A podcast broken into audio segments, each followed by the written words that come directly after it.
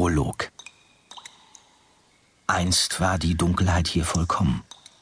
In den Tiefen der Berge, tausende Meter unter Gletschern und Gipfelschnee, herrschte Schwärze, seit das Gebirge seine Wurzeln in die Welt getrieben hatte.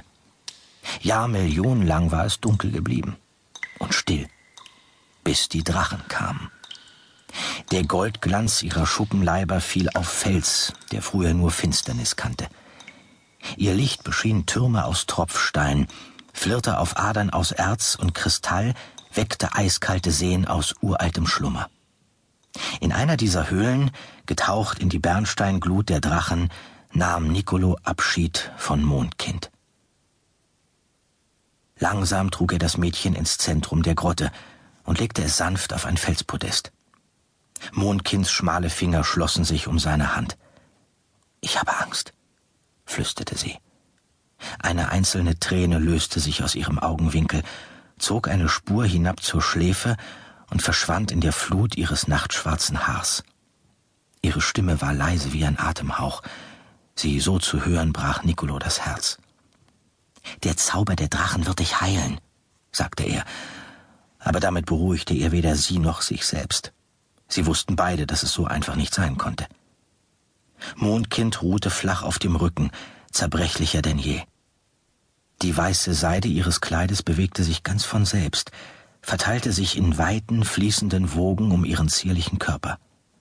Mehrere Lagen krochen über die blutende Wunde in ihrer Seite, eine Wunde, die sie töten würde, wenn die Magie der Drachen sie nicht zu schließen vermochte. Nicolo wusste, dass die Zeit drängte. Der Felsbuckel, auf den er Mondkind gebettet hatte, erhob sich wie ein Altar inmitten des hohen Höhlendoms. Schon jetzt, da sie zu schwach war, sich aus eigener Kraft zu bewegen, erschien sie ihm wie eine Statue aus makellosem Marmor. Weiß war die Seide ihres Gewandes, geisterhaft bleich ihre Haut. Nur das schwarze Haar, das weit aufgefächert um Kopf und Schultern lag, bildete einen Gegensatz, so als wollte etwas den Goldglanz der Drachen von ihr fernhalten. Wie lange werde ich schlafen? Fragte sie. Bis du gesund bist, sagte er sanft. Die Drachen versetzen dich in einen Heilschlaf, der die Wunde verschließen wird. Sie wusste das alles. Aber mit ihrem langsamen Sterben ging auch Vergessen einher, und nie war er sicher, ob sie wirklich verstand, was mit ihr geschah, oder ob sie sich nur treiben ließ, ganz allmählich vom Diesseits ins Jenseits. Wenn du mich tötest, wird das alles hier ein Ende haben. Das hatte sie gesagt, damals, als sie zum ersten Mal in seinen Armen gelegen hatte. Wenig später hatte sie nach seinem Schwert gegriffen und es sich selbst in den Leib gestoßen. Silberdorn war keine gewöhnliche Waffe. Die Wunden, die seine Klinge schlug, heilten nicht auf natürlichem Wege. Als Nicolo Mondkind hierher gebracht hatte, in die heiligen Grotten der Himmelsberge war die Lage aussichtslos gewesen. Die Drachenmagie war ihre einzige Hoffnung. Aber wird sie wirklich gesund sein, wenn sie erwacht? hatte Nicolo gefragt.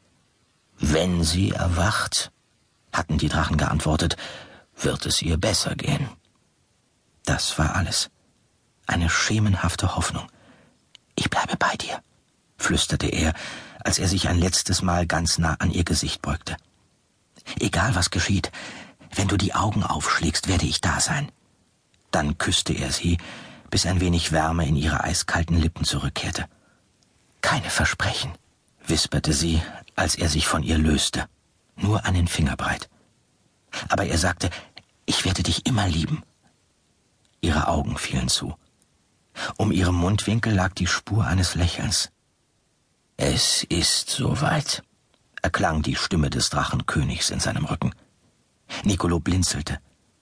Mondkins Griff um seine Finger löste sich, ihre Hand sank zurück an ihre Seite.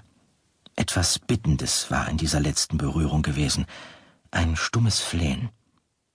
Nicht um Hilfe, nur um Vergebung.